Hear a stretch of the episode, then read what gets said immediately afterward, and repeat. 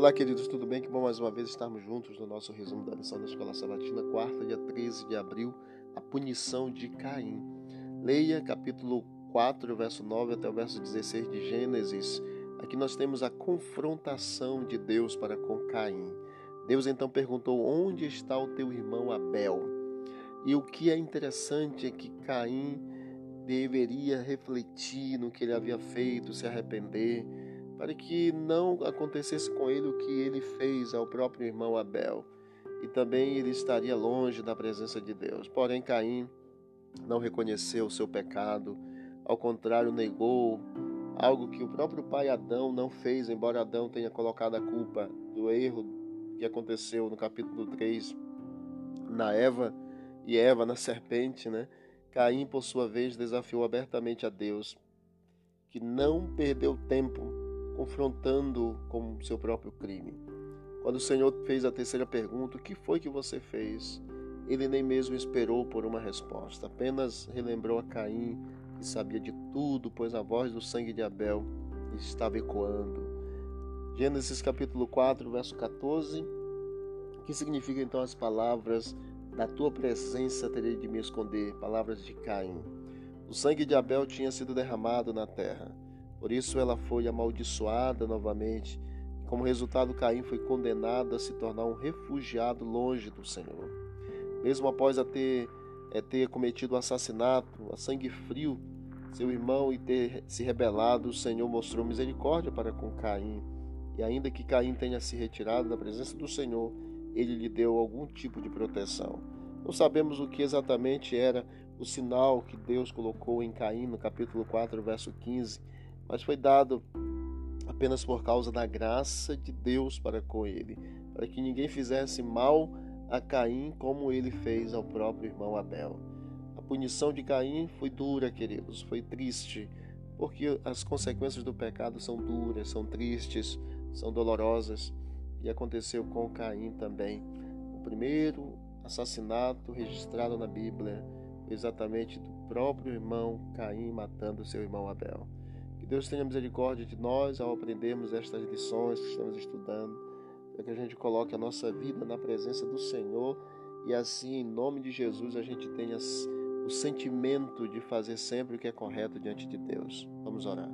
Querido Deus, muito obrigado por esse momento de reflexão na lição da escola sabatina de hoje, a punição que Caim recebeu. Obrigado, Pai, porque mesmo assim nós vemos o reflexo da tua graça, colocando sobre Caim um sinal de proteção. O Senhor tem um amor imenso por nós e nós te agradecemos porque o Senhor não cansa de nos amar e tua graça é estendida todos os dias em nossa vida. Continua conosco, Pai eterno, perdoa os nossos pecados e nos dê um bom dia. É o que nós te pedimos e agradecemos em nome de Jesus. Amém. Deus abençoe a todos. Vamos que vamos para o alto e avante.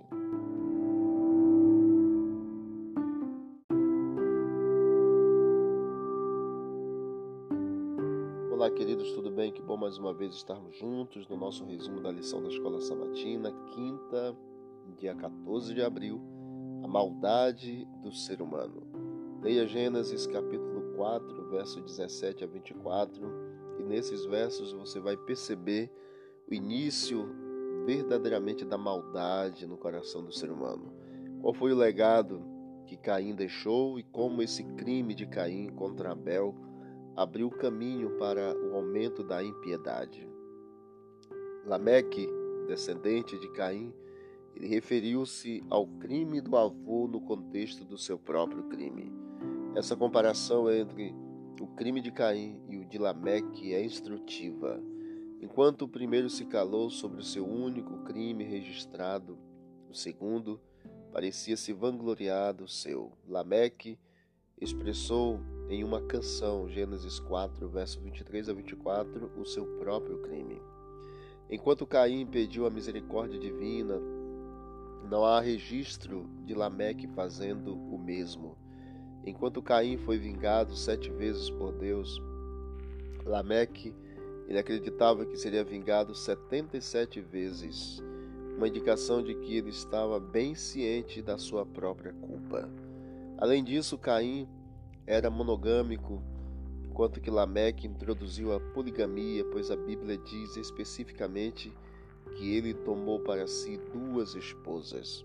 Essa intensificação e exaltação do mal afetaram as gerações seguintes de caimitas.